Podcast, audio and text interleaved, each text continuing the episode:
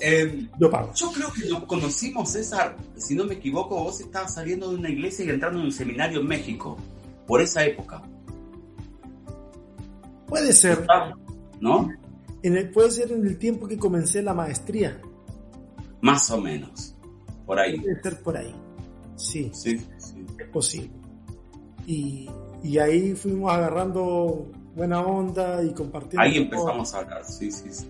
Y, y estuvo muy interesante y cuando sí, porque yo me acuerdo de las primeras conversaciones sobre lo que podía llegar a ser Juan 1.1. Aunque honestamente hablando, Hernán, mi intención hoy no pasa por eh, centralizar todo lo que vamos a hablar en torno a Juan 1.1. Porque, No, porque nosotros nos conocemos de tiempo y, y tú eres mucho más que Juan 1.1. Que yo sé que Juan 1.1 es un, es un proyecto súper importante en tu vida. Y podemos hablar de, de Juan 1.1 también, porque me parece extraordinario el proyecto. Pero, pero la gente no sabe mucho más que, que eso. Pero cuéntanos un poquito, yo ya sé, pero me voy a hacer como que no sé. Eh, Hernán, dale. ¿a qué te dedicas tú, amigo? Cuando, Bueno. no, estás, cuando no estás Juano unoneando, ¿qué hace Her- Hernán tal vez? Bueno, tengo polifuncionalidades. A veces, De los pocos hombres polifuncionales. Totalmente. No, no. Eh, a ver, está el proyecto Juan 1.1, como, como vos decís, y insume un montón de tiempo, porque además es mi trabajo. Yo trabajo de eso, digamos. Subsisto de Juan 1.1. eh, eh, y no es mi proyecto, nada más. Además, no puedo desconocer, eh, digamos, a Horacio, que, que es parte central del proyecto. Quizás yo soy más visible que Horacio, o más quilombero, y por eso me hace más visible. Pero Sí, debe ser eso. Debe ser eso. Pero es un proyecto que, empezó con unas, unas cervezas ahí, una idea, un libro, un borrador que nos habían mandado y, y Horacio lo apoyó de inicio y, y fue creciendo y fue asumiendo en conjunto conmigo la responsabilidad y los desafíos que implica publicar libros que nadie publicaría, como vos decís. ¿no? Decir, acá hay un vacío, no hay nadie publicando estas cosas y vamos a publicar esto. Eh, y, y yo debo decir que ahí hubo pocos amigos, y entre ellos vos, digamos, algunos se nos iban como corriendo, ¿no? Iban como diciendo, ah, mira qué bien lo que hace esta gente. mira qué lindos libros sacaron, se corrían un poquito más. No, donde habíamos Oh. ver donde unas palabritas. Claro. Dios te bendiga.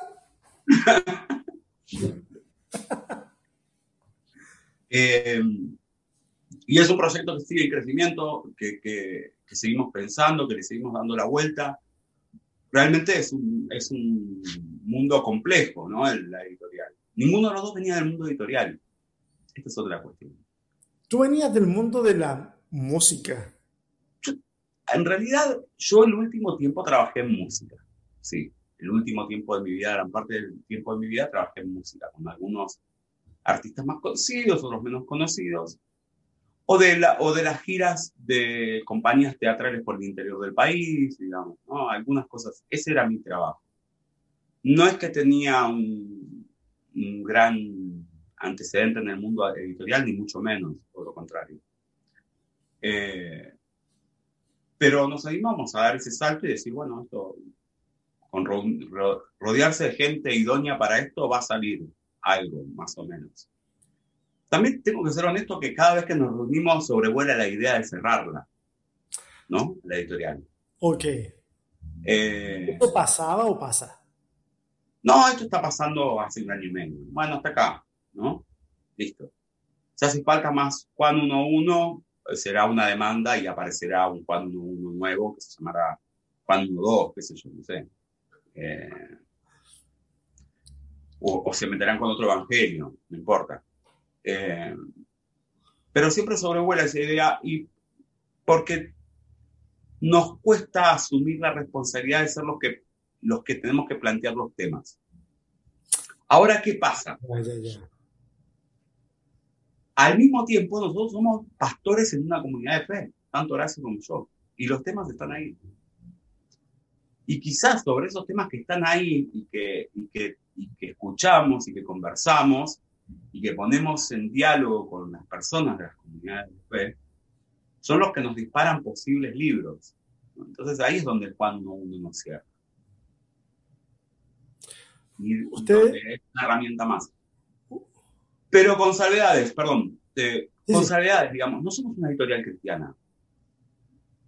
Somos una editorial sobre religión, sociedad y fe. Claro, que es muy distinto. Si fuéramos una, una, una, editorial cristiana del mundo evangélico, no, no publicaríamos un Richard Rohr. Exactamente. ¿No? De hecho, si fuéramos una editorial cristiana de Latinoamérica, no publicaríamos a Nadia Weber. No publicaríamos a Brandon Robertson. ¿No? Eh, no publicaríamos teología queer o libros pastorales al respecto, ¿no? Sí. Bueno. Pero hacía falta eso, hacía falta una editorial que no estuviera totalmente divorciada del mundo de la fe, pero que se atreviera a explorar otras latitudes dentro de ese mismo mundo de la fe.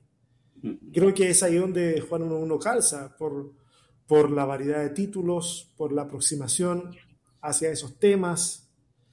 Eh, ¿Ustedes son pastores de pentecostales? ¿Tú eres apóstol? ¿O me estás jodiendo? ¿no? A ver. ¿De qué eh, son ustedes? Bueno. Sí, para la gente. Yo soy de Rosario Central, hincha de Rosario Central, provincia de Santa Fe. No, bueno. Eh, Horacio sí viene de, de, Iglesia de Dios, creo que viene Horacio, origen. ¿no? Pero mi origen es católico en realidad, yo vengo del mundo católico. Ajá. Eh, yo soy, eh, mis viejos se separaron cuando yo era muy chico y mi vieja refugió toda esa cuestión en, en la iglesia, ¿no? Eh, y ahí iba el pibito de cinco años atrás de mi vieja. Y, entonces yo creo que cuando tenía siete, ocho años, yo ya había terminado hasta el grupo de jóvenes, ¿sabes? De tanto que íbamos. Eh, y tenía una cuestión muy idealizada con, con, con, el mundo de lo religioso y el servicio desde, desde pendejo. Y, y me encontré que... Deja, deja, Hago la aclaración, hermanos mexicanos, lo que acaba de decir. claro. Es, es, desde pequeño. Desde pequeño, desde niño. Desde niño. Para que no pequen con su mente, hermanos. Dale. Y, y a los 12, 13 años, un amigo me veía ahí medio que estaban volándome, no, no la estaba pasando bien, me aburría bastante ya me invitó a ir a un barrio, a una villa, lo que se llama villa, que también es distinto, habría que aclararlo, ¿no? Es un barrio marginal, bien marginal de acá, cercano. Y, y me invitó a ir a dar catequesis de, de primera comunión los días sábados. Mira, ayudarlo a él, iba y daba catequesis de primera comunión. Yo tenía 3, 12, 13 años, no me acuerdo, por ahí. Mm. Estaba entrando a la secundaria, 13 años tenía. Y entonces eh, acepté porque me parecía algo distinto a lo que venía haciendo y porque yo decía, bueno, yo ahora voy a ir a ayudar a los pobres. Ah, todo esto que yo sé, digamos, todo esto que viví desde los cinco años, ahora me va a servir para ayudar a los pobres, a los, a los que están marginados. Yo voy, ahora voy y doy, ¿no? Me cagaron a trompadas, César. ¿Literalmente? ¿Literalmente? Literalmente me choqué con la realidad. Los pobres me terminaron ayudando a mí. Me cambiaron la perspectiva de Dios. De hecho, yo creo que la primera vez que yo vi a caminar, o sea, que descubrí el sentido de la frase Dios camina entre nosotros fue en un funeral en ese barrio, yo teniendo 13 años, y viendo cómo en el medio de la oscuridad la gente se iba acercando con su velita al velatorio de una de las maestras de ese barrio, que vivía ahí en ese barrio, en un silencio y en una especie de letanía que rezaba en el, en el aire y en el clima, y ahí me parecía verlo a Dios, como redescubrirlo. Cuando digo me golpearon es porque en realidad me ayudaron a mí, digo, me cambiaron la, me, me giraron, ¿no? Me dieron... Eh, alguna vez debo haber tenido que salir corriendo por si me robaban algo, pero no, no era lo importante, digamos, ¿no? Lo, lo, importante era que me cambiaron la dimensión de la idea de Dios y la idea de la, de la caridad y la idea de la misericordia. Y eso me marcó en mí la necesidad, marcó en mí la necesidad de hacer algo y ese algo despertó en mí una vocación, si querés, que en ese momento era sacerdotal. Y a los 16 años entré en el seminario menor de la iglesia católica. Y me fui a los 19. ¿A los 16 entraste? A los 16 entré. O sea, a los, a los 15 me fui de mi casa a vivir a, a otro barrio marginal distinto, eh, a vivir internamente en una, eh, hacer lo mismo. Educación popular, centros de educación complementaria en contraturno, catequesis los fines de semana. Y a los 16 ya entré en el seminario, me interné en el seminario. ¡Wow! O sea, eh, tú querías ser cura. Sí, sí, sí. Y, y, no entendía muy bien por qué me metía para cura. Y después hay, hay, una película argentina muy linda que se filmó en San Luis que se llama Viejísima. Se llama Un lugar en el mundo. Y ahí hay una monja que en un diálogo le pregunta, que es Leonor Benedetto, le preguntan por qué se hizo monja y ella responde algo que a mí me calzó de respuesta para explicar ese momento. Que era, yo tenía que elegir entre una familia y la gente y elegí la gente. Yo creo que en ese momento existía en mi cabeza una idea de que o me dedicaba a hacer esto o me dedicaba a tener una familia. Pero que no eran compatibles ambas cosas, ¿no? Eh, bueno, después me peleé con la iglesia, me fui. pero me fui, me fui del seminario y me fui, y no, sí, me fui a la militancia del materialismo dialéctico, digamos, ¿no? Me fui a la izquierda, me fui a hacer otras cosas por otro lado. Nunca negué eh, lo que yo creía, ni, lo, ni, ni mi fe, ni lo... No, pero no lo vivía religiosamente, no lo vivía pegado a una estructura religiosa. Debo decirte con el tiempo ahora que eh, yo no he sufrido nunca una falta de respeto después de años de militancia de parte de algún ateo del Partido Comunista hacia lo que yo creía, pero sí he visto cómo se le falta el respeto a las personas que creen algo distinto desde nuestras iglesias. ¿no? Y cuando digo nuestras, precisamente no son a las que yo voy, pero me hago cargo de que esta es la iglesia de mierda que tenemos. ¿sí? Eh, en conjunto. Eh, bueno, no sé por qué aterrizamos acá. Bueno, no, yo vengo de ese mundo, digamos, vengo de ese palo. Después me puse novio con Mariela, que Mariela sí venía de, una iglesia eh, eh, bautista, ¿no? Su familia, su padre de los hermanos libres, su mamá católica convertida en una campaña de Virraja. en River Plate y, y, bueno, y ella venía del mundo bautista. y ahí yo entro un poco. Pero la verdad es que nunca me creí, nunca me lo creí esta cuestión, ¿no? De, esa cosa media de convulsionar en los templos, esa especie de sugestión colectiva nunca me, nunca me calzó, nunca me la creí. Eh, podía jugar un poco así, como que nace un ejercicio de expresión corporal. ¿De qué edad estamos hablando? Ah, esto estamos hablando de 10 mm, años atrás. O sea, yo tenía 36 años.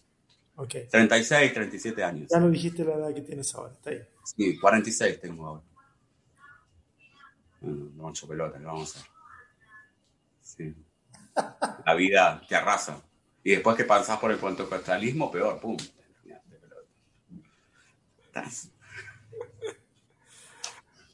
Bueno, no. Entonces tu esposa es la que estaba vinculada al mundo cristiano evangélico. Mm, sí, y cuando nosotros arrancamos no nos vinculamos, pero como ahí al primer año, segundo año empezamos a tener la crisis, apareció un pastor bautista que, que se ofreció como solución, Ajá. digamos como mediador, que vino un poco de la mano de mis suegros, una cosa así. No para mediar entre nosotros, sino como así, bueno, vamos a acompañarlos pastoralmente para que este matrimonio tenga una oportunidad y ahí empezamos a, a asistir. Te vuelvo a decir, yo no, no he escuchado grandes cosas en esos lugares, ni, ni, me he creído nunca mucho esa manera de vivir la fe. La he aceptado, la, la he respetado, ¿no? me he burlado de ella, pero me, me burlo de todas. O sea, me gusta divertirme con las Me gusta burlarme de mí mismo. Me burlo de todo. Aquí. Para pasarlo un poco mejor, hay que transitar esto. Tú agarras con todo parejo, yo sé. No, no, es una cuestión de, de, de saña. Pero sí lo que me encontré en ese mundo es mucha gente lastimada. Mucha gente lastimada.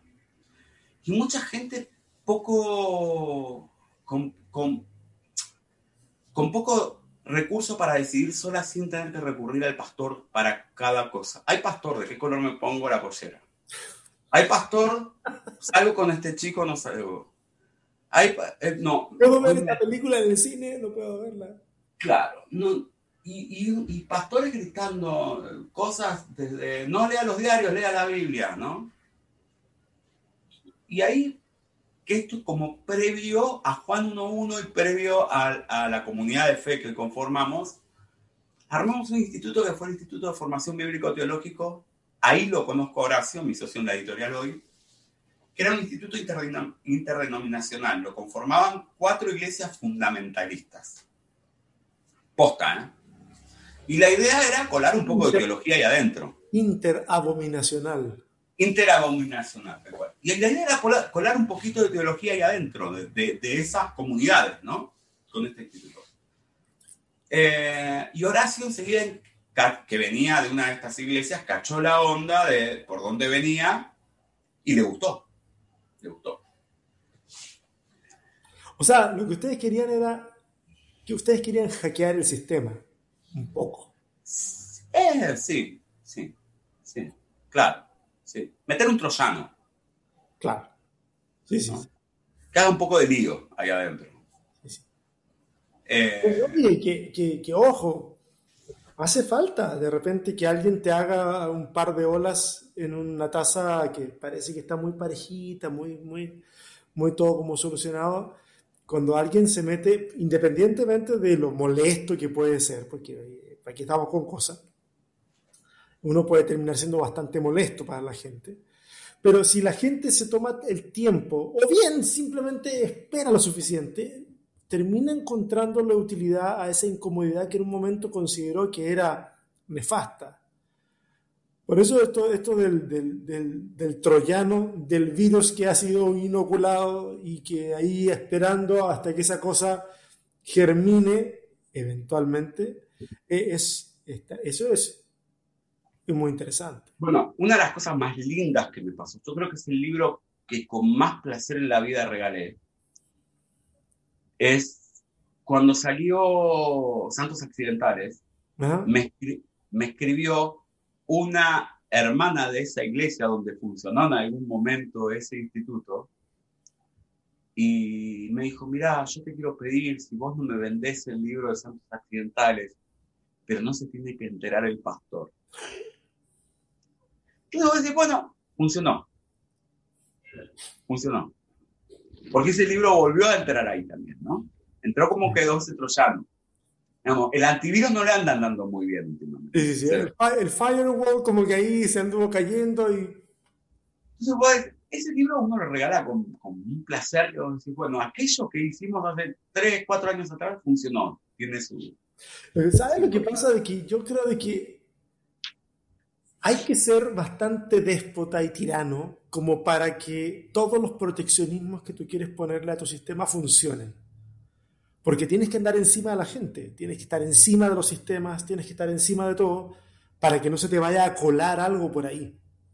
Yo recuerdo hace años atrás, después de haber oído, yo en ese tiempo había oído un poco acerca de Richard Rohr, voy a, a, tengo que hacer algo en Ciudad de México y voy a Ciudad de México y paso por una librería, eh, paso por Maranata, una de las librerías más grandes de, México, eh, y me meto a ver si encuentro algo interesante.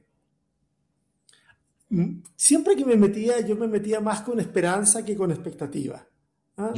Por si acaso algo encontrara por ahí. A veces me sorprendí y veo una mesa en una parte, no tan grande, pero tenía un montón de libros de Richard Rohr de la danza divina. Danza divina. Y yo agarro el libro y sabes que por dentro, bueno, me empecé a reír y hasta que al final se me notó en la cara. Porque yo por dentro dije, les metieron un gol.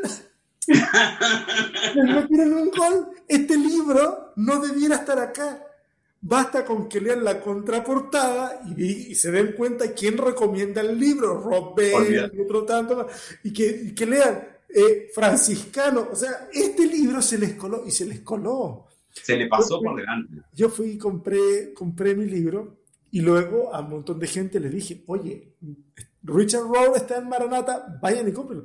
Mucha gente fue, tengo entendido que algunos después ya no lo encontraron. No sé si, si lo, sacaron directamente o, o, qué pasó.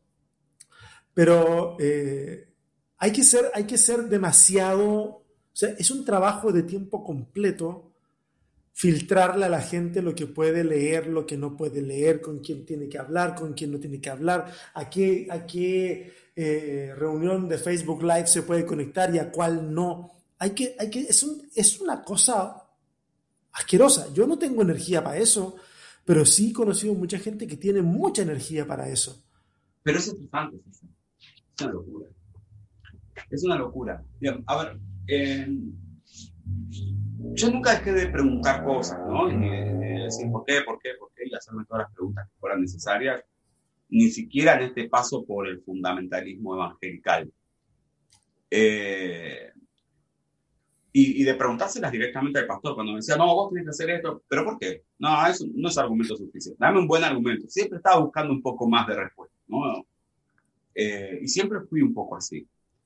Pero este tipo, no, no lo vamos a nombrar para no joder la vida a nadie, pero digo, este tipo vivía en un estrés permanente de, de tener que cuidar su imagen, de tener que, de tener que cuidar eh, lo que decía, de que la gente dependa de él Mm. e irse agotando con, con, que la gente dependa de él y empezar a tomar malas decisiones y tomar decisión mala sobre decisión mala para, para justificar la anterior, porque era el, ungido y no se podía equivocar. Horrible. ¿Qué vida de mierda? Horrendo. ¿Qué vida de mierda? ¿Por qué tenemos que tener los cristianos una vida de certezas? ¿Por qué todo tiene que ser certidumbre? ¿no? Justo antes de que empecemos, te comentaba que había estado en un estudio bíblico sobre el primer versículo, primer capítulo y primer versículo de Marcos. Ok, sí, sí, eso me estabas hablando, sí. El sábado, este sábado que pasó. Y no sé por qué terminamos en Marcos 16.8, donde termina originalmente el Evangelio de Marcos. Sí, sí.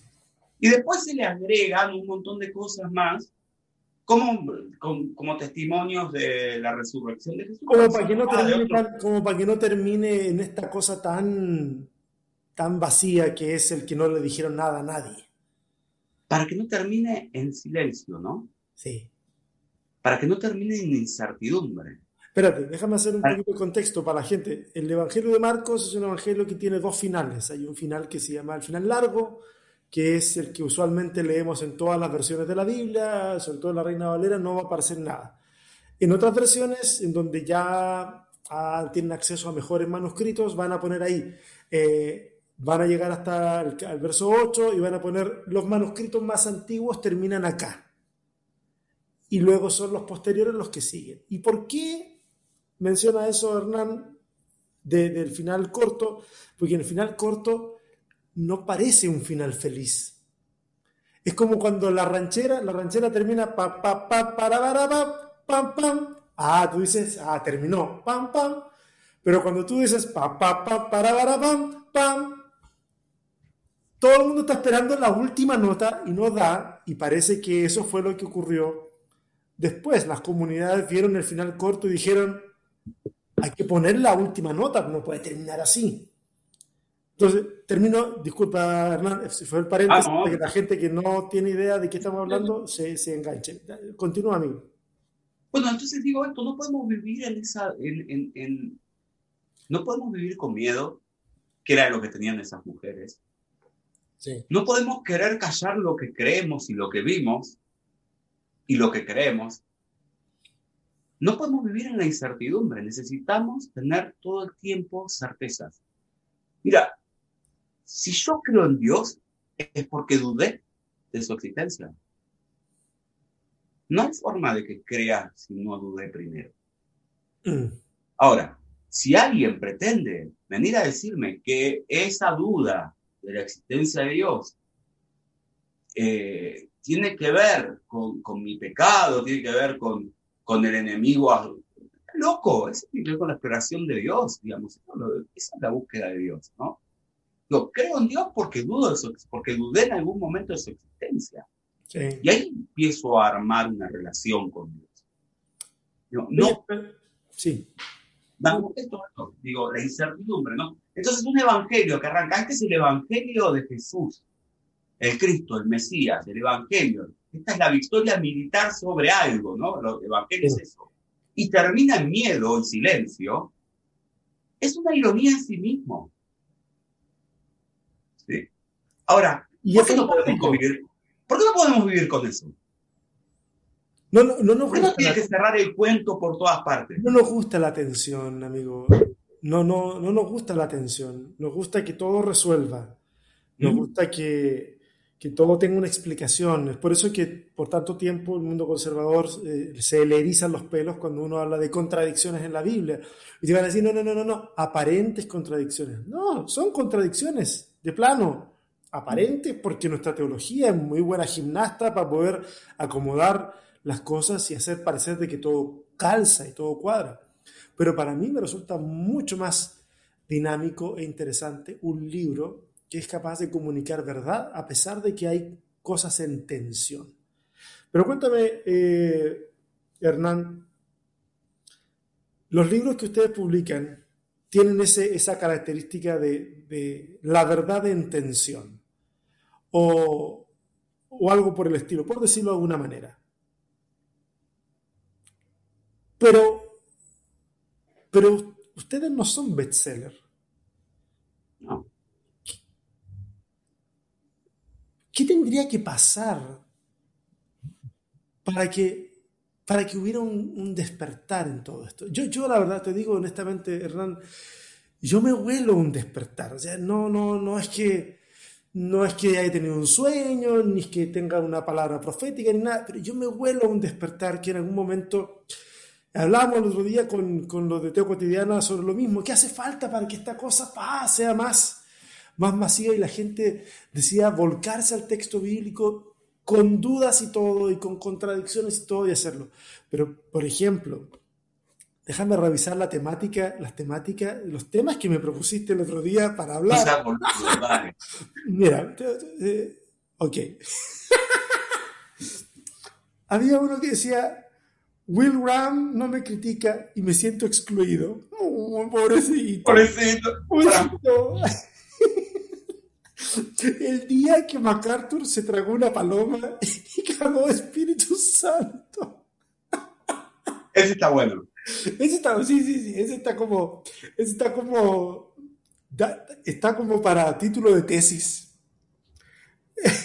Oye, pero tú me ponías molestando, estábamos jugando, pero me ponía justamente dos exponentes de ese tipo de evangelio del que tú hablas del el evangelio de las certezas. Y el evangelio que ni siquiera es capaz de decir, ok, yo no estoy de acuerdo, no solamente se queda en el no estoy de acuerdo, sino que va al ataque. es que, la, certeza, la certeza de ese evangelio radica en hacer mierda al otro. Necesito tener un enemigo de carne y hueso del cual aferrarme con mis garras y no soltarlo hasta que no grite pidiendo perdón que es un pecador. Ese tipo se arrepintió. No, ese tipo grita de dolor. Grita por pertenecer a un lugar. Mm. Grita porque no da más del desgarro. Y lo que vos estás gritando es, lo que vos, águila, que está agarrando es ave de rapiña, eh, de, la, de la peor manera de pensar eh, una comunidad. Lo que vos estás agarrando y desgarrando, ¿lo estás haciendo por amor o lo estás haciendo por amor a una ley? Mm. Digo, acá se nos pone en discusión ley y evangelio. es lo otro que entra en discusión. Mira, y es que yo he escuchado ese discurso también de parte de personas muy sencillas, muy normales. Por ejemplo, haz de cuenta tú de... Yo no sé si alguna vez escuchaste en, en, en, tu paso por el mundo cristiano evangélico esa cosa de que de una madre tan desesperada porque su hijo no conoce a Cristo y tiene su vida hecha a pedazos, que, que no le importa si Dios lo llama con dolor, que no le importa si tiene que ser a través de una enfermedad, un accidente o lo que sea, con tal de que su hijo eh, encuentre, encuentre arrepentimiento, conexión con Dios. Y, yo entiendo ese corazón de madre que ve que si, que si eso no ocurre, si esa persona no tiene el encuentro que ella espera que tenga, o, que él espera que tenga, o el que sea que esté esperando que el otro se arrepienta, va a pasar una eternidad en el infierno. Entonces, para esa persona es más tolerable un poco de dolor aquí en la tierra que por la eternidad. Y, esa es la manera en la cual este evangelio sadomasoquista nos ha, nos ha hecho el brainwash para darnos cuenta de que está bien, no importa. Al final de cuentas, este asunto se trata de, del más allá no del más acá. ¿Cómo, cómo, reaccionas tú frente a ese tipo de, realidades? Realmente trato de, reaccionar con solidaridad hacia la víctima. Incluso si la víctima es esa, es esa madre. Que, de alguna manera, que de alguna manera es víctima de un sistema. Sí. Es víctima de ese sistema.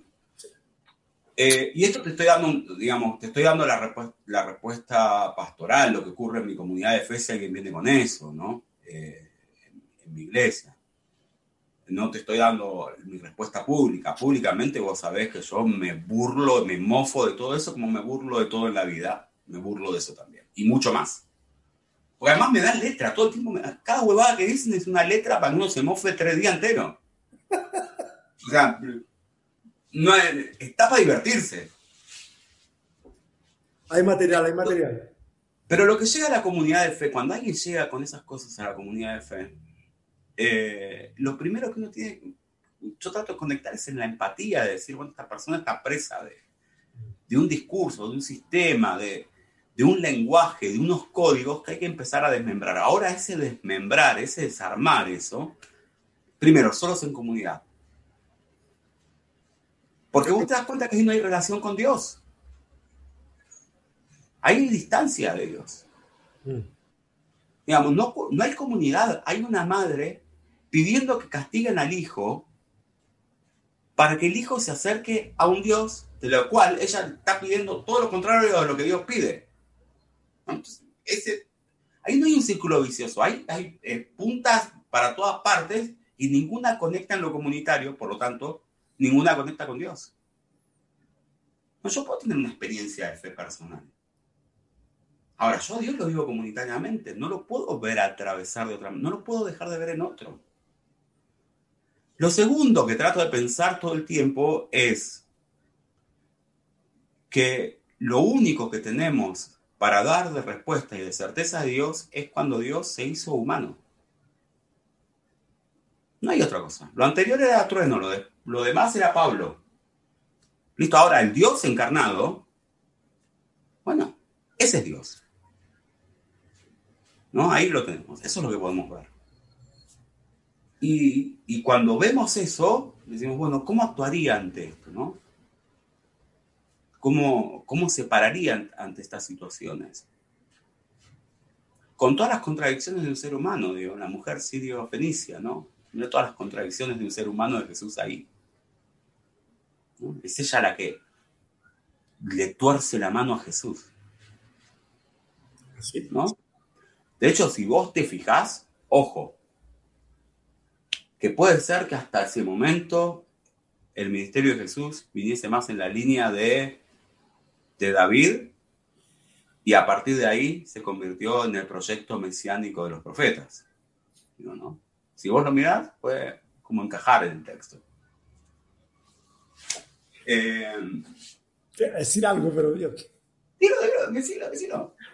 No sé si has escuchado hablar de teología del proceso. Sí. Teología procesual. Hay muy poquito de eso en español. Sí, sí, Y lo que acabas de decir calza con los lineamientos de la teología procesual, de este proceso. Es, que bueno, no quiero ahondar en el asunto ahora, primero porque no tengo mucho de dónde ahondar. ¿De dónde nos agarramos? De agarrarme. Y otra porque, porque no quiero confundir a la gente un poco, pero si hay, pero los que nos están escuchando, de repente si tienen tiempo, echen un vistacito a ese término, a esa expresión, teología del proceso o teología procesual. Está bien interesante. Si alguno sabe un poquito de inglés, va a encontrar un poco más de material, que te digo, brother, yo me he dado vuelta al internet completo, hay poco material, el que hay es, eh, es caro cuando uno lo puede conseguir, pero puede poner ahí Process Theology y encuentra también algo, pero algo. Ok, pero está, está interesante eso, está bueno. Digo, las personas vienen como vienen y vienen con esa necesidad de un Dios que haga lo que tenga que hacer con tal de tenernos dentro. Y Dios no hizo nada. Dios no hizo nada. No nos violentó de ninguna manera. Dios, para hacerse hombre, le pidió permiso a María. Hay que ser magnífica. Si María decía no, no contábamos el cuento. Si en vez de decir esa hermosa oración de resistencia, que es el Magnificat, decía ni en pedo, no la contábamos. O no la contábamos así, por lo menos. Claro, así no la íbamos a contar, sí, claro. ¿Sí? Seguro. se entiende. Nos resistimos a ver cómo Dios se cuela en lo humano. Mira, sí hay algo que me ha sorprendido del mundo evangélico, son las frases hechas. ¿Sí? Que en el mundo católico hay algunas, pero no son tantas. De muchas me río. Por ejemplo, cuando estaba en el mundo, que fue la primera que escuché. No, porque cuando yo estaba en el mundo, yo dije, mierda, ¿dónde está ahora el tipo?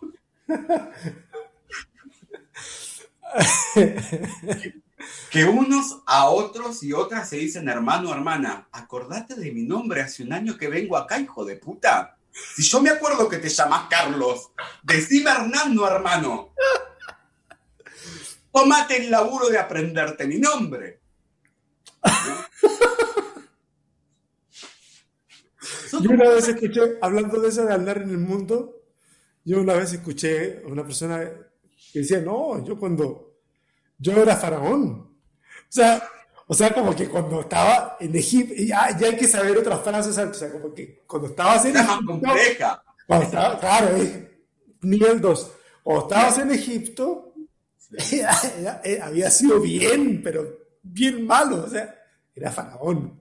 Era faraón, claro. Está muy bien, está muy bien. Bueno, no sé a qué frase iba, pero. Pero bueno, eh, esto, ¿no? De, la cuestión ya cerrada, ya hecha, ¿no? Ya repetida, eh, y, que, y que va lastimando y carcomiendo. Y no, no, ah, bueno, no, iba esta frase, digo, esta, esta es otra de las frases que, que me llama mucho la atención. Dios, eh, Jesús es 100% hombre y 100% Dios. Claro. Que nadie entiende lo que está, está diciendo ahí. A ver, empecemos por la matemática. 200% de algo no es nadie. Entonces, en todo caso es 50% una cosa y 50% otra, pero 200% no es nadie de nada.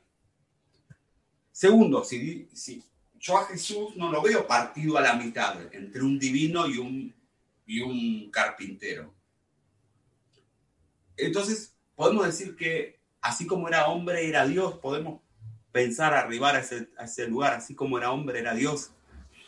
Mira los problemas que nos agarran cuando queremos ver la parte humana de Jesús. Tanto nos cuesta ver la parte humana de Jesús que cuando se preocupó de que algunos que lo seguían, no sabemos si eran 5.000, pongámosle que fueran. Me parece un tipo muy antipopular como para que lo sigan 5.000 para comer. Pero pongamos que fueran 5.000. Él lo que se preocupó es de que tenían hambre. pero el énfasis lo ponemos en que hizo un milagro de multiplicación de panes y peces. Nos cuesta poner el énfasis en que hay algo de lo divino que se, se cuela en lo humano y que tiene que ver con la propia naturaleza de lo humano. Que está hecha imagen y semejanza de lo divino. Está completamente imagen, imagen y semejanza de Dios. Entonces, escuchas frases como decir, bueno, eh, nosotros no somos una, una, ONG para dar de comer. Si damos de comer, damos de comer por una, por una cuestión más divina que esto, ¿no? Y aquel tipo que está dando de comer en una ONG está cumpliendo la voluntad de Dios. Mm. O está cumpliendo la voluntad de lo divino. O está siendo eco de cómo lo divino se coló en lo humano. Está siendo más humano. Y si está siendo más humano, está siendo más próximo a lo divino. Es que sí.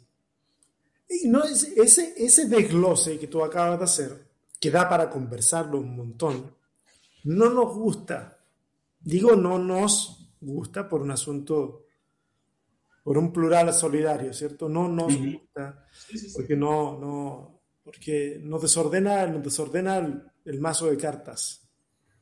Eh, y es por eso que a veces usamos las frases, la frase hecha, porque suena bien y no la sabemos explicar, pero suena bien. Entonces, eh, nos agarramos de eso y luego apelamos a la, frente a la demanda de explicaciones, apelamos a que son cuestiones que abrazamos por fe. Cuando en el fondo nosotros estamos abrazando la conclusión a lo mejor de un concilio, que a lo mejor para los que lo afirmaron algún sentido tenía, aunque honestamente la gran, una gran parte de los dogmas lo único que quisieron hacer fue eh, prevenir lo que ellos creyeron que fue una herejía y sacrificaron el misterio en el proceso, porque quisieron, necesitaban explicarlo todo. Entonces sacrifican el misterio, se explica todo, sale una frase para el bronce y de ahí para adelante todos tenemos que repetirla sin cuestionar. Y ese es un gran problema. Es un gran problema que no le va a permitir a la iglesia avanzar eh, en lo que queda de este siglo. Porque todo el mundo está pidiendo cada vez más razón, explicación, algo. Es, interesante lo que planteas, es interesante. Yo veo dos corrientes y quizás yo soy la expresión de una de ellas. ¿no? Veo una corriente eh, de la cual tengo un montón de amigos y amigas, y no les quiero poner nombre porque tengo miedo a equivocarme, ¿no? Eh, que vienen renovando una iglesia que se ajustó a determinado modelo eh, de interpretación apologética, apocalíptica, con la Biblia Scofield, con los tiempos, y que hoy está releyéndose, digamos, una post-Scofield, ¿no? Y que se está repensando, se está repensando muy interesantemente. Una iglesia post-evangélica. Post-evangelical. Post-evangelical. Post-evangelical, ok. Pero después también hay un movimiento de retorno a una iglesia más litúrgica, que quizás yo me identifico más con eso, que tiene que ver con el proceso que nuestra comunidad de fe está haciendo de incorporarse hoy, mañana, en cinco años, cuando ocurra, cuando todo el proceso se dé, a la iglesia luterana. Nuestra comunidad de fe arrancó lo más parecido a una cosa que no tenía ni para ni una declaración de fe. ¿no? Era una cosa de juntarnos en casa. Y poco a poco fue desarrollando una serie de documentos y fue suscribiendo a determinadas hermenéuticas, exégesis, maneras de ver el texto bíblico, maneras de comprender la Trinidad, y arribando a una teología que hoy nos identificamos más con el mundo luterano y así estamos volviendo. De hecho, eh, además de ser pastor de Gracia y Libertad, yo soy vicario en la iglesia luterana, porque si ese proceso termina en nuestra comunidad de fe y termina y concluye en que la comunidad de fe ingresa a la iglesia luterana, gracia y libertad ingresa a la iglesia luterana, la idea es que yo, por lo menos, ya sea pastor luterano. O al menos esa es la demanda de la iglesia. Entonces estoy como en un doble proceso. Sí, sí. Personal. Pero digo, me parece que están estas dos corrientes. Una que está refundándolo, repensando, cuestionando esta cuestión, el post, lo post-evangelical, y están aquellas que están volviendo a algunos orígenes, ¿no? Estamos discutiendo, en, en, nuestra comunidad de fe, estamos discutiendo la confesión de Habsburgo, ¿no? Estamos pensando eso, discutir la confesión de Habsburgo hacia adentro. Es la confesión que da origen a la confesión luterana, es el origen de la confesión luterana. Correcto. Digo, esto no, esto es imposible que ocurra en la otra corriente. No, porque no, no, no, no que tienen que salirse de, de Ávila, tienen que salirse de un montón de lados distintos, ¿no? Para poder repensarse. Quizás están más conectadas con el movimiento, los avivamientos de Inglaterra de hace ciento y pico de años, ¿no? Están más en conexión con eso. Pero creo que estas dos corrientes en algún, en algún, en algún punto convergen y se encuentran porque lo que están repensando es cuál es el sentido de lo religioso en la vida del hombre y la de la mujer de este tiempo. Y ahí es donde, este, ahí es donde estamos empezando a pensar teología en conjunto, ¿no? Y cada uno hace soporte. Sí. Y prácticas de fe en conjunto, y pastorales en conjunto. ¿Y cuál es el sacerdocio universal de todos los cristianos y todas las cristianas? ¿No? Eh, con, con, to, con Tomás, con esa mente nefasta detrás de Teo Cotidiana, yo, para mí es mi gemelo. Yo creo que lo, a Tom lo conocí más o menos en la misma época que vos. Y ahí nos dimos cuenta que cumplíamos años el mismo día. Lo que pasa es que el guacho tiene como 15 años menos que yo. Por eso, pero, pero desde ahí quedó lo de gemelo, cumplimos años el mismo día. Eh, bueno, estoy seguro que tengo un montón de proximidades con, con, Tomás, que de hecho las tengo. Además de que es, además de que es gemelo, es Tomás. Es, claro. eh, nada, eh, me parece que nos vamos encontrando y vamos viendo cómo va ocurriendo esta nueva eclesiología y cómo va ocurriendo lo religioso. Mira, hace tres años atrás capaz hablaba con vos y levantaba la palabra hereje. Hoy no sé si la levanto tanto. Hace tres años atrás conversaba con vos y te decía hay que tirar por la borda todo lo religioso. Yo no sé si lo tiro tanto. A lo mejor ¿no? Hernán Dalves está más pastor ahora. Puede ser. O más boludo, capaz. No, no. Pero digo. Yo te uno, quería. Uno va cambiando todo. La salvación, amigo. Claro. Sí, sí, sí. Uno se va encontrando, digo, con otras cosas. ¿Es una herejía? ¿La herejía está acá?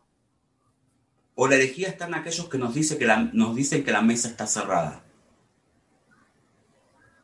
Aquellos que a la revolución iniciada por Jesús, abriendo la mesa para todos y todas, te cierran las puertas y te cobran boleto de entrada. ¿Quién está cometiendo la herejía? Recuerdo una discusión en una iglesia bautista hace año y medio atrás, ante la posibilidad de un casamiento eh, homosexual. De ninguna manera. Y el planteo era, hay que esperar que esta gente que ya está pueda adaptarse a estos nuevos cambios. Hay que ser paciente, hay que tener paciencia con la gente que ya está, que pueda adaptar su cabeza. Hace años expulsaron de la mesa a los que eran los verdaderos dueños. Y ellos que están afuera y que nadie deja entrar y que están abajo de la lluvia son los que tienen que ser pacientes con los que no dejan entrar. Mm. Ese es un gran tema que se viene en los próximos Eso años. se viene, se viene en todas partes. Esta. O sea, está, eh, sí, tal vez digo yo se viene porque estoy pensando en la, en la realidad latinoamericana. Ese es un tema que ya se instaló hace un buen rato aquí en los Estados Unidos, pero en la realidad latinoamericana se, se viene con... Se, se, se, viene y ya los pastores y todo el mundo ya no van a poder hacerle mucho el quite al tema, van a tener que enfrentarlo y van a tener que hablarlo de manera clara, directa, a favor o en contra, pero van a tener que eh, eventualmente pronunciarse. Eh, y aquí el asunto es todavía más complejo en los Estados Unidos porque el ministro que oficia matrimonio lo oficia con, con, con, el peso de la ley. O con peso civil. Claro. No solamente religioso, sino es civil. En la mayoría de nuestros países latinoamericanos, podría llegar a validar frente a la ley un matrimonio religioso bajo ciertas circunstancias, y yo sé que en Chile se puede hacer bajo ciertas circunstancias, pero si, si, si no se cumplen esas circunstancias, entonces... Eh, no hay, matrimonio hasta que no te casó un juez. Acá hasta que no te casó un juez no hay matrimonio. Claro. No, de hecho, no, no, no, sirve de nada que te cases en una iglesia si no te casas por civil. Casado no estás para nuestro país. Oye, dame un segundito, dame un segundito. Déjame sí. a este animalito. Sí, hijo. He vuelto. Bueno. ¿Qué eso está haciendo para cualquier lado. Vas a editarlo esto, ¿no? Sí, sí, sí, un poquito. Un poquito. por favor. ¿Por qué, qué quiere que saque? No, no, no, no, no. No, trabajar libremente. No, no, de ninguna manera que. No, pero que a lo mejor te, te arrepientes de algo que dijiste. No. Pues sabes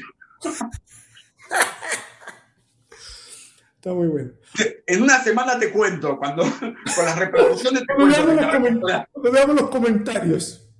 Depende de los comentarios, después te cuento. Bueno, nosotros veníamos hablando del tema de eh, el matrimonio eh, homosexual o unión civil. Matrimonio igualitario. Claro, recibe distintos nombres. Está el matrimonio igualitario, matrimonio. Bueno, como sea que se le llame en los distintos lugares. Ese es un tema que la Iglesia viene luchando hace algún tiempo negándose a esa posibilidad en lo civil. Eh, sin embargo, hay otras comunidades que se están abriendo a poder oficiar ese tipo de, uniones que a lo mejor no son todavía válidas ante la ley, pero a través de la ceremonia religiosa. Y ese es, una, ese es un tema, temón, súper tema. En Argentina tenemos ley, en Argentina hay matrimonio. Sí, yo sé que en Argentina hay matrimonio. Yo sé que en, Chile, hay, un civil.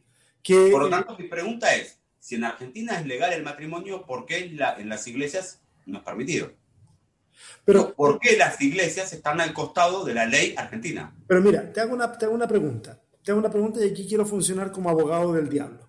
Funcione nomás. ¿Sería correcto, sería correcto dentro de la libertad de fe y expresión obligar a las iglesias a tener que alinearse con esto?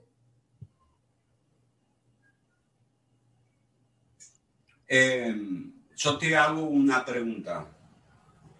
¿Sería correcto? Porque la ley prohíbe matar personas. Decirle a las iglesias que dejen de hacer a determinadas iglesias, que no hagan sacrificios humanos cuando está dentro de sus bases de creencias y doctrinales. No las iglesias evangélicas, otras. ¿Es correcto? Pero, no, a ver, no te entendí. Ahí tú dices que hay... Yo, si hubiera. Si hubiera. ¿Sí? Es Tenemos leyes que, que, Vamos a bajar el, el nivel del el tono. Tenemos leyes que protegen la, el, el derecho, los derechos animales.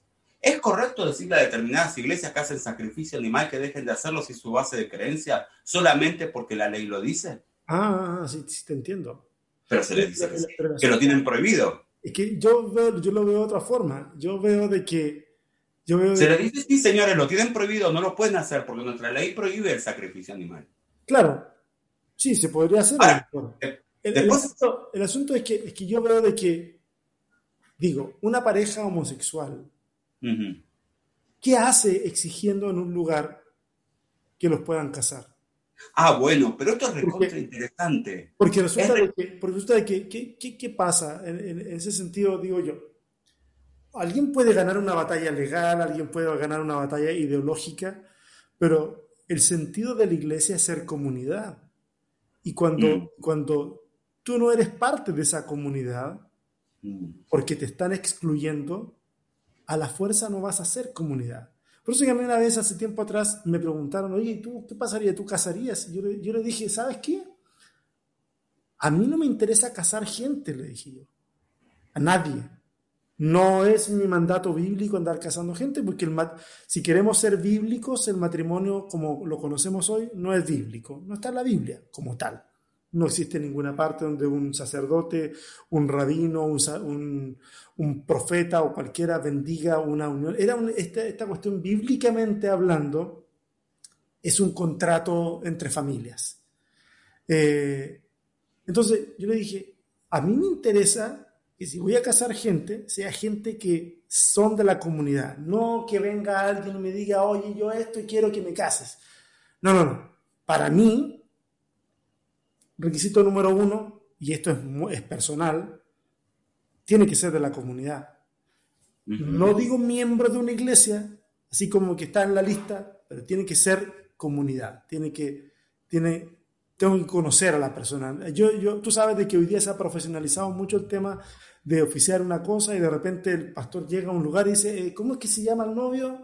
¿Cómo es que se llama la novia? Ese llegó a ser un, un, ritual que tendrá un significado para la, los que están ahí, pero para el que lo está oficiando no significa nada, está simplemente haciendo un, un ofreciendo un servicio. Y se acabó. Para mí, y no, no, no, no, no necesariamente tenemos que pensar igual en esto, obviamente. Eh, tiene, tenemos que, a los que yo case, tienen que ser parte de la comunidad. Bien. Bueno, esa es una mirada, es una forma de verlo, es súper respetable, digamos. Y no te interesa el sexo, digamos, vos casás parte de la comunidad. Si es parte de la comunidad, yo lo haría. Mira lo que te hago decir, César. Sí, sí, sí sé. Y eres la primera persona, eres la primera persona que me lo, me lo pregunta así directamente, porque mira, eh, en Amor Original nosotros hemos hablado de que es una comunidad para todos y para todas. Es una comunidad eh, en donde nadie se le niega la entrada a la mesa. Entonces, si parte de esa comunidad, si para una parte de esa comunidad es importante esto, y todavía no me ha tocado hacerlo, pero yo ya tomé una decisión en mi corazón, de que si alguien de la comunidad necesita que esto ocurra, lo vamos a hacer en la comunidad. Excelente. Sí, mira, a mí lo que me llama la atención, yo retomo otra parte de, esta conversación con vos, de, este mismo tema, que es esto de qué hace una persona pidiéndole a una comunidad que no casa eh, personas del mismo sexo, sexo que la case porque lo dice la ley. ¿Qué hace? ¿Qué está haciendo? Ahora, Mira, es muy interesante. A Gracia y Libertad llegan muchas personas que no vienen buscando un lugar donde ser aceptadas. Vienen buscando respuestas bíblicas para contestarle al pastor fundamentalista y no irse de la comunidad. Ah, no quieren irse. No quieren irse. Mira, hay una iglesia muy gruesa. Muy gruesa, muy gruesa. Que la comunidad. 7.000 personas cada culto, terrible templo, capital federal, ya te imaginarás por dónde viene. Que una de las personas que está en la alabanza de esa iglesia eh, es un varón, vamos a ponerle el nombre Juan. cuando nació, nació Laura. Y hoy es Juan. Y nadie lo sabe. Ah, no lo sabe nadie.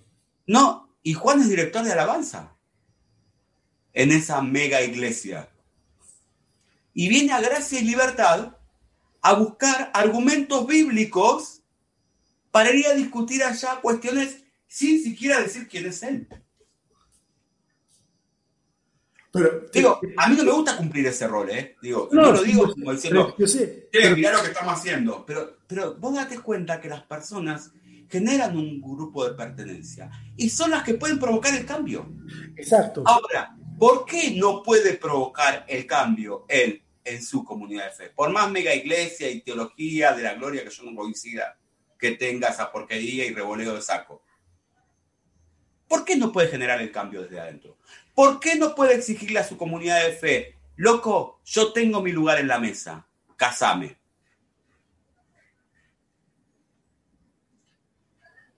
No, si, yo, no? si yo, yo, te entiendo. Eh, entiendo, entiendo cuando esa persona es parte de esa comunidad y, y tiene, y no puede, ahí, ese es otro tipo de closet del que hay que salir.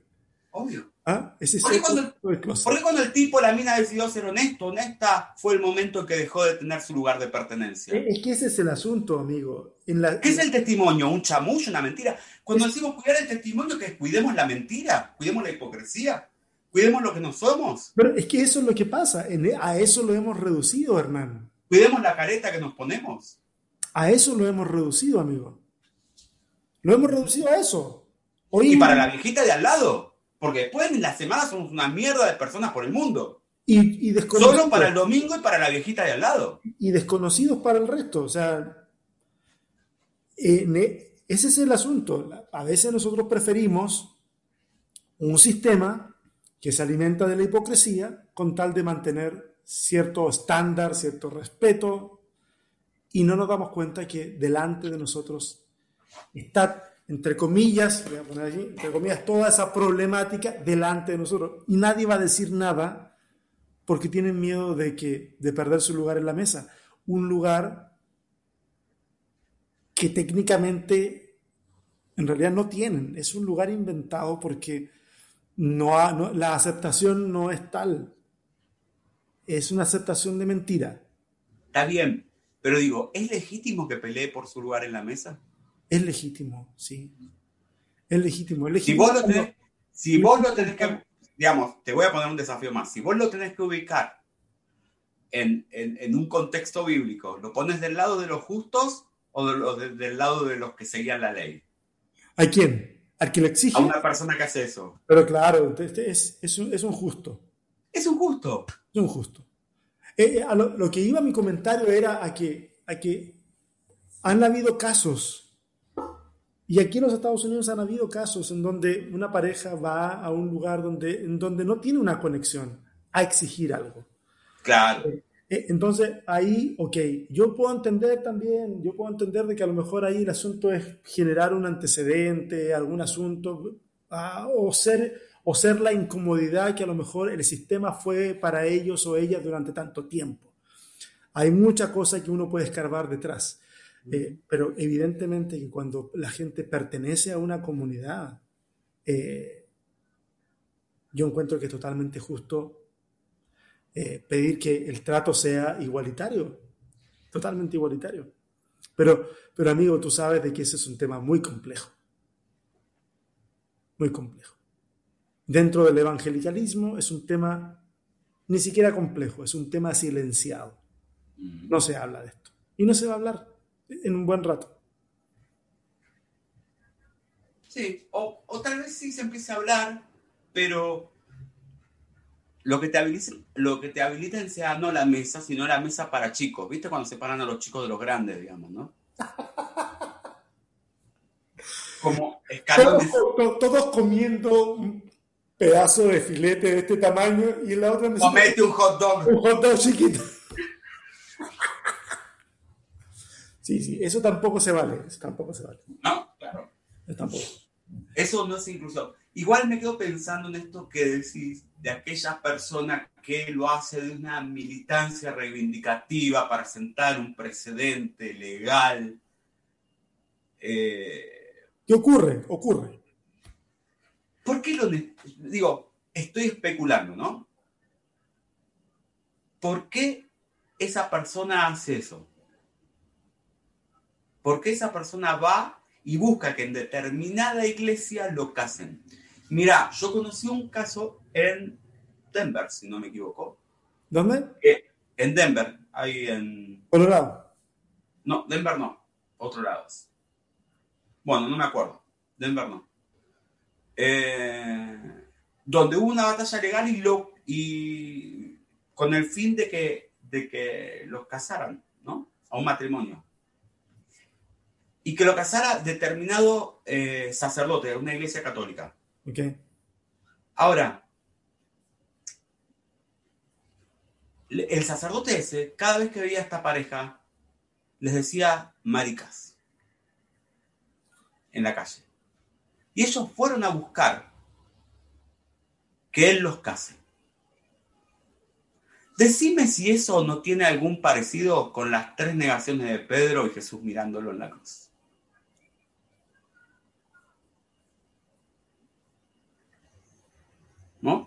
Decime si los insultos del sacerdote no tienen algo que ver con las, negaciones de Pedro y que la búsqueda de que él los case no tiene algo de conexión, digo, estoy pensando, especulando nada más, ¿no? Algo de conexión con la mirada de Jesús a Pedro.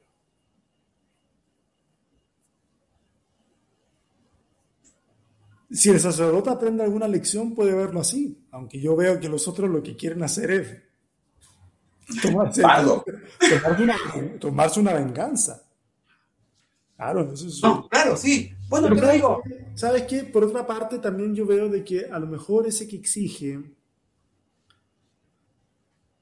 es el eco de las voces que no se escuchan desde dentro de la comunidad. Y a veces alguien desde afuera puede venir y, romper un estereotipo para que alguien desde dentro después sea beneficiario en X cantidad de tiempo más. No lo sé. De repente puede haber algo de eso, algo, algo. ¿Mm? Se nos viene encima, amigo, todo ese tema. Es más, vamos, vamos a que lidiar con eso. Ni diría, ni diría se nos viene encima. Yo diría, ya está, está, está ahí. Y va a ser, muy, va a ser muy interesante ver lo que, cómo se redibuja, se, re, eh, se reconfigura el panorama del mundo cristiano evangélico para los próximos años. Y el desafío que tenemos, aquellos, estas dos cosas, estas dos corrientes que yo veo, tanto esa que vuelve un poco más al, a lo litúrgico, como la que sale del post-evangelicalismo, me parece que el desafío que tenemos en esta conversación que ya está instalada, no es que yo creo que ya está, César, no creo que es un tema de agenda futura. Sí, sí, ya, está. Lo estamos caminando, por eso tal vez no lo estamos notando, porque lo vamos transitando. Eh, queremos pensar que está allá, ¿no? Pero en realidad lo estamos caminando. El desafío que tenemos es si nosotros lo que vamos a hacer es recortar la mesa o traer más tablas. Mm. Vamos a poner candados o vamos a ir a conseguir más tablones para que se sienten más gente. Me parece que ahí está la centralidad de la, definición de iglesia que queremos ser. Si, si queremos decir, de esto venimos, pero también de esto nos arrepentimos. Sí. Porque en la conversión requiere... Yo estoy de acuerdo cuando el Giles, el de la Almería, dice, que el pecado necesita arrepentimiento, dice el finlandés. ¿No? Sí, arrepentite, fariseo. Amplía la mesa.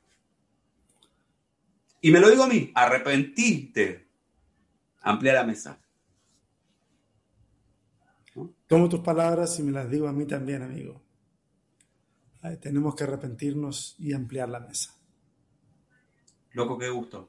A mí también, súper gusto. Creo que la conversación se puso media complicada, hermano. Yo no sé si te van a ordenar de pastor luterano o, o te van a dejar de, no sé, de vicario del diablo.